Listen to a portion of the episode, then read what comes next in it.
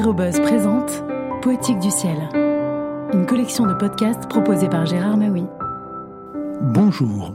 Dans son livre Jean de l'air, Marcel Julien rend hommage aux grands noms de l'aviation. Parmi ceux-ci, on trouve bien sûr Otto Lilienthal, qui n'avait de cesse de répéter que seule l'imitation exacte du vol de l'oiseau doit permettre à l'homme de voler librement. Jean de l'air de Marcel Julien a été publié aux presses de la Cité en 1962. Otto Lilienthal est né en 1848 à Anclam en Poméranie. En ce pays de côtes plates, de ciel gris, de mer glaciale, ils sont deux frères, deux garnements d'une douzaine d'années, à se retrouver la nuit au sommet des dunes. Non loin, la Baltique mugit, L'air est traversé par le cri des mouettes, c'est l'heure où, à l'abri des regards, l'on peut essayer d'imiter les oiseaux. Ce rêve d'enfance, Otto Lilienthal, devenu ingénieur, y demeure fidèle.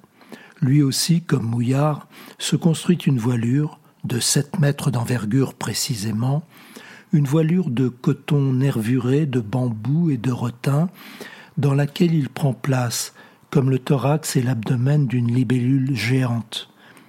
L'appareil de Mouillard pèse une quinzaine de kilos, celui de Lilienthal une vingtaine. Des bords de la Baltique aux rives du Nil, s'ignorant, l'allemand et le français vont rivaliser d'audace et de science.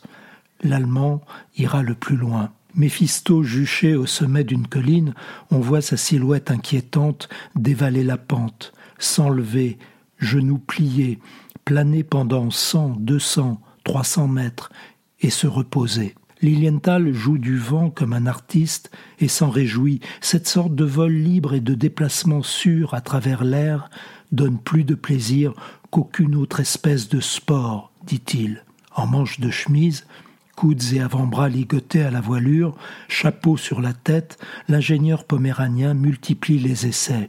Celui qui veut arriver à maîtriser l'air doit apprendre à imiter la dextérité des oiseaux.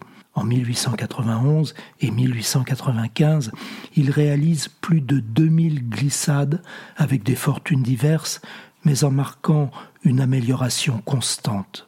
En 1896, Lilienthal se rend à Rhinauer pour y poursuivre ses essais.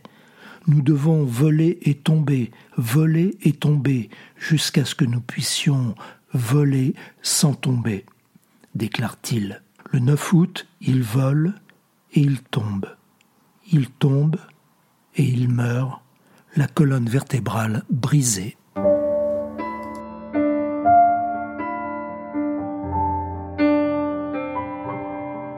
À bientôt pour de prochaines lectures.